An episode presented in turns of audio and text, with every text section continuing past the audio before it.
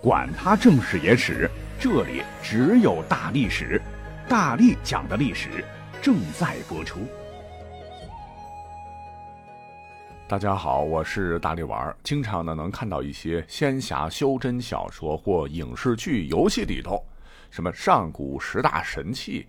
东皇钟、轩辕剑、盘古斧、炼妖壶、昊天塔、伏羲琴、神农鼎、崆峒印、昆仑镜以及女娲石，传说乃上古时昆仑神山上天和人间的通道还没有被毁，人神不分的洪荒年代，诸神们在世间所遗留下来的十大神器，恶则毁天灭地，善则创造天地，威力巨大，不可思议。说到这儿，您会讲，哎，这些都是神魔乱舞的小说编剧瞎编乱造的啊，怎么玄幻怎么来，千万别当真。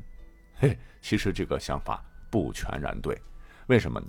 因为虽然有艺术加工、夸张创作的痕迹，其实这些所谓的神器哈，有相当一部分在古代典籍中真的能够寻得蛛丝马迹，是有一定历史原型的，即使是上古的神话传说。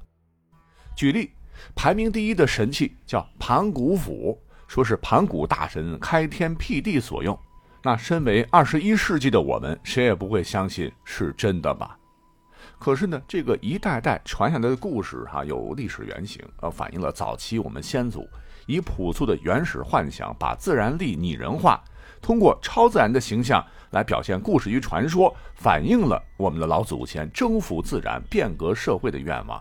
也反映了古代人们对世界起源的理解，而且呢，考古发现可以与之印证。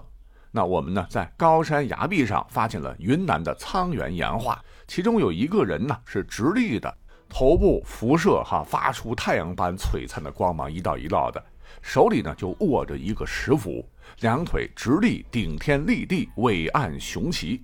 这完全跟流传已久的盘古拿斧开天辟地的上古神话传说是契合的。经过碳十四的测定，哈，发现这个岩画应该是在新石器时期，哎，就证明盘古开天作为创世信仰，已经至少有两万多年的悠久历史了。而画中人物所拿的这个斧，应该就是上古十大神器之首的盘古斧的原型，作为生产工具、捕猎工具以及守护自己生命安全的这种武器吧，被画于岩壁之上，只不过啊，没有编的那么邪乎罢了。而后呢，又有传说说盘古临死时将这个神斧放于胸前，随着心脏化作了古梅山。沧海桑田，古梅山最终呢为蚩尤九黎部所据。那不是华夏炎帝曾与之激战于黄河吗？本来炎帝是占据优势的，哎，就是被蚩尤当时手持盘古斧，一斧子下去，哐叽震天撼地，然后呢，炎帝全线溃败。这个炎帝啊，就是神农氏啊。尝百草制作陶器，开辟集市。老人家若真有游戏里边能炼出天界诸神亦无法轻易得知的旷世神药的神农鼎，能惨败吗？击败炎帝之后，蚩尤当时得意洋洋，但面对同样持有上古神器之轩辕剑的皇帝时，他是有些轻敌呀。所谓失道者寡助，在九天玄女的强力支援下。最终呢，皇帝和蚩尤军杀得昏天地暗，血流成河。蚩尤最终逐鹿败北，被皇帝用轩辕剑所斩杀。那皇帝也就一统了天下，而盘古斧也就流落了世间。呃，等不知过了多少年以后，中原滔天洪水肆虐，治水的大禹受到天地加持，获得盘古斧，披荆斩浪，唤出应龙，夷为扫地，疏导洪水，最终降服了红魔。那他的儿子启也开启了第一个王朝下，盘古斧也自此失落人间，再未出现过。好，刚讲到，同样的，曾跟蚩尤盘古斧死磕过的，呃，排名第二的上古神器轩辕剑，也一直被众多轩辕仙侠迷们所关注。其实啊，你看我们现在传统兵器中的剑，历史就是极为古远的，虽不及盘古开天时，但最早关于剑的描述。确实可以追溯到距今差不多四千四百多年前时，跟轩辕皇帝时代是基本吻合。在正史司马迁所著的《史记正义》当中，就曾记载说：“轩辕自责王日与陈词，环葬桥山，山崩关空，唯有间隙在管焉。明确无误地说，皇帝还真有一把轩辕剑哈，临死的时候放在棺材里了。而《史记·风范书》又记载，皇帝从首山采铜矿，立于金山脚下冶金铸鼎，打造了霸道无比的神圣利器轩辕剑。工匠千锤百炼，将日月星辰、奇异之物、古老的文字、四海一统之策是镌刻其上。那铜色青而丽，全色赤。虽然说后世呢没有描写其拥有强大的斩妖除魔的神秘力量，但皇帝凭借其雄心豪迈的气魄，高擎此剑，指挥着封后、立木、应龙和女魃，确实最终击败了彪悍的蚩尤九黎部，镇斩蚩尤首级。此战意义非常巨大，皇帝从此成为了中华民族的共同祖先，并被逐步的神化。到了西汉时，有个文学家叫刘向，姓刘嘛，皇族做的一本书啊，叫《列仙传》，对应《史记》也特别记载说，皇帝者去世后葬在桥山，后桥山崩塌，竟不见皇帝的尸首，可能已经羽化升仙，唯一的一把佩剑在棺材里面。这一切一切的线索啊，似乎都说明。轩辕皇帝曾打造过至高权力的轩辕剑，可能性非常非常高，绝非子虚乌有。等到禅让制的后期，大禹不是治水威望很高吗？他的儿子启建立了夏朝立国时，据传此剑也和大禹当年分封天下的九鼎为国之重器，代代夏王传承，共传十四代，五百多年。直至最后一个被夏民骂作“十日河桑”的暴君夏桀出现，那明条之战，夏桀被商汤击败，兵败被俘，放逐于南朝，标志着夏朝覆亡。作为我国第一个朝代，也彻底消失在历史的烟尘中。而同样湮灭的，还有这把充满着传奇和神迹故事的轩辕剑，直到现在仍不知所踪。下面再来看十大神器排行第三的伏羲琴，到底有没有历史原型呢？传说为华夏人文先祖伏羲以玉石加天丝所造，琴身泛着神秘的白色光芒，琴音能使人感到安静祥和，但也能控制万事万物和灵魂思想，堵住双耳也无济于事。你要知道，伏羲所处的时代约为旧石器时代中晚期。他创造八卦，教民奠于畜牧，也是中华民族的人文始祖，更是中国古籍中记载的最早的王中医的鼻祖之一。那伏羲史上呢，确实造过琴，琴名也确实为伏羲琴，但琴可没那么玄乎。制琴的过程据记载也很科学，取梧桐木，选三丈三尺高，结成三段，代表天地人三才。再取来不轻不重的一段，声音清浊轻重适宜，浸泡它七十二天，取出阴干，然后做成琴。不过最初代的琴是只有一个弦，哈，高七尺二寸。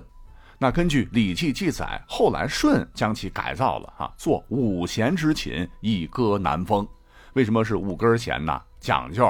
内合五行金木水火土，外合五音宫商角徵羽，象征君臣民事物五种社会等级。历经千年，到了武王伐纣的时候，这个周文王姬昌、武王姬发，最终的定弦为七弦，多加了文武二弦，象征君臣之和恩。说起来，这个古人啊讲究诗书礼乐，那我们现代人有点比不了。当年的文人呢，人人都会弹这个古琴奏曲子，然后吟诗作赋。最有名的，比方说伯牙与钟子期的《高山流水遇知音》的经典，以及儒学创始人孔子，据记载对琴就十分的推崇，能弹琴唱《诗经》三百首，还曾向诗襄子学琴，成为后世世人的典范等。其实他们所弹的古琴呐，都是脱胎于伏羲琴。故而你要说伏羲琴虽不能控制心智，但能从征服大家耳朵、洗涤听者的心灵，让听者如痴如醉，余音悠远穿越千年，至今不衰。这个层面讲的话，确实属于对人类精神世界贡献巨大的神器。但讲真，你要论这个十大神器，给我印象最深刻的啊，莫过于《轩辕剑天之痕》当中的昆仑镜，因为这个游戏我特别特别爱玩啊，各个系列都玩过了。说这个昆仑镜原为西王母沟通人间仙境、穿越时空的法宝，因某事转入人间。那现在呢，有很多玄幻修仙小说也常常拿来借用，名气呢仅次于以上三神器。而作为现代作者或者是编剧吧，他们在创作这个昆仑镜的时候，肯定是 copy 了明代魔幻小说武王伐纣为背景的《封神演义》。书里边呢说，元始天尊就有一个先天至宝昆仑镜，与之类似的呢还有十大神器的崆峒印。说这宝物呢可以使得到它的人不会老不会死，可以得到一切想要的东西，比阿拉丁的这个神灯那可神奇多了。其实啊，这两个神器除了挂了地名，有点意思哈。你像昆仑山，乃《山海经》中中国西北部高一万多里的神山。而这个崆峒山呢，在今天甘肃的平凉市西，相传是皇帝问道于广成子之所处。那除了这两点之外呢，其他关于这两件神器的描述，那都是小说家言了哈，历史无记载，就是看看而已了。哦，对，还有一件威力无穷、排在前几名的上古神器，被称作天界之门的东皇钟，也是广为借用了东皇太一这样一个民间信仰。说起这个东皇太一，好像是王者荣耀中强力控制的一个角色哈。其实东皇乃是中国神话中的天神之一，秦汉时家家户户都很崇拜。《吕氏春秋》就云：“万物所出，造于太一。”应该说跟盘古一样，都是创世大神。你看，现在咱们元宵节挂花灯的这个习俗起源，其实就和当年汉武帝时用通宵达旦的灯火祭祀东皇太一有关。那比起传承了几千年的信仰，东皇太一在游戏里头仅仅被当成了一个角色，我觉得简直弱爆了哈。不过，足以毁天灭地、吞噬诸天的东皇钟名头的出现的年头呢，据考证也就二十来年吧。另外呢，还有几件上古神器，那你会说，哎，会不会也是瞎编的？只是名称借用了一些地理或者古代神仙名。你像什么炼化万物的炼妖壶啦，能够复活再生的女娲石啦，吸星换天的昊天塔啦。其实呢，这三个神器我们还是可以讲讲的，跟历史还是沾边的。像这个炼妖壶啊，说乃是女娲创世时所用的工具，内含无尽神秘空间，能将世间万物收归其中，是为壶中世界。其实这个法宝原型应该是有两个，一个呢就是载于《后汉书·废长房传》中的故事。什么故事呢？说东汉时汝南有个老郎中，天天拐杖上绑个大葫芦，医术高超，可起死回生。费长房每天呢就买酒买肉款待他，以为神仙。老人呢自称胡公，一日呢竟神奇的领他一同钻入了葫芦内。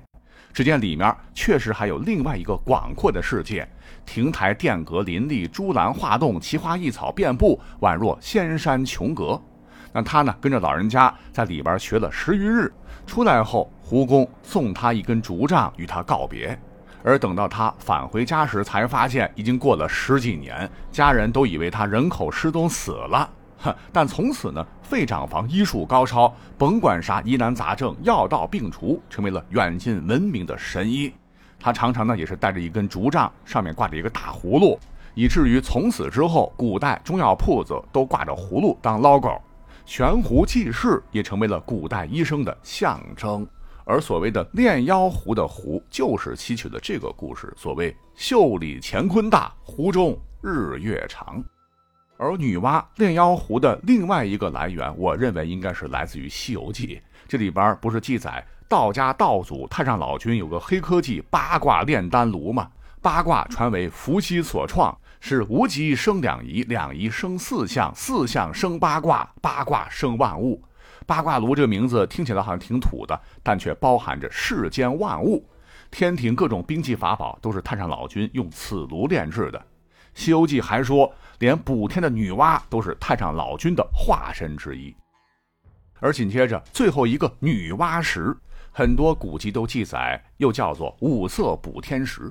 像西汉有本书叫《淮南子》，记得真切啊。说亡古之时，四极废，九州裂，天不兼覆，地不周载，猛兽食专民，鸷鸟绝老弱，众生危难，正是女娲挺身而出，采昆仑神石炼制了五色石，用以修补苍天。不知道炼制的神器是不是八卦炉？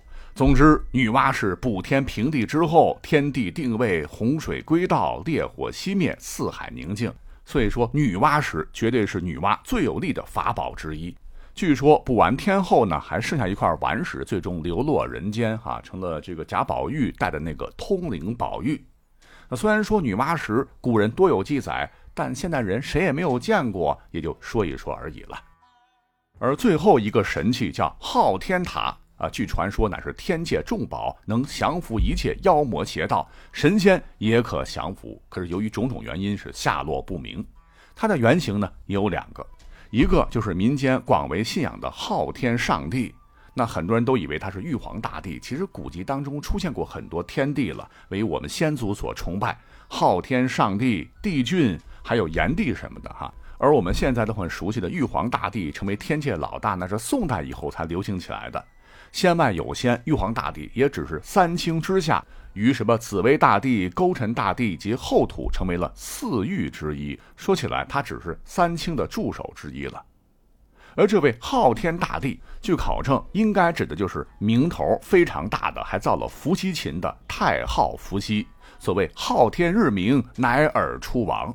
这个信仰现代人都不兴了，可是古时候那非常强大啊！不少地方百姓都自筹资金建过昊天塔，用以祭祀天地、焚香祷告、祈祥纳福。比如前两年在位于房山区良乡东北一公里的辽石岗上，那我们就发现了一座辽代五层楼阁的空心式的砖木结构，通高是四十七点零五米，相当于现在十六层楼高了哈！平面呈八角形的昊天塔。宋辽当年交战时曾经起过军事作用，可见昊天塔确实有历史原型。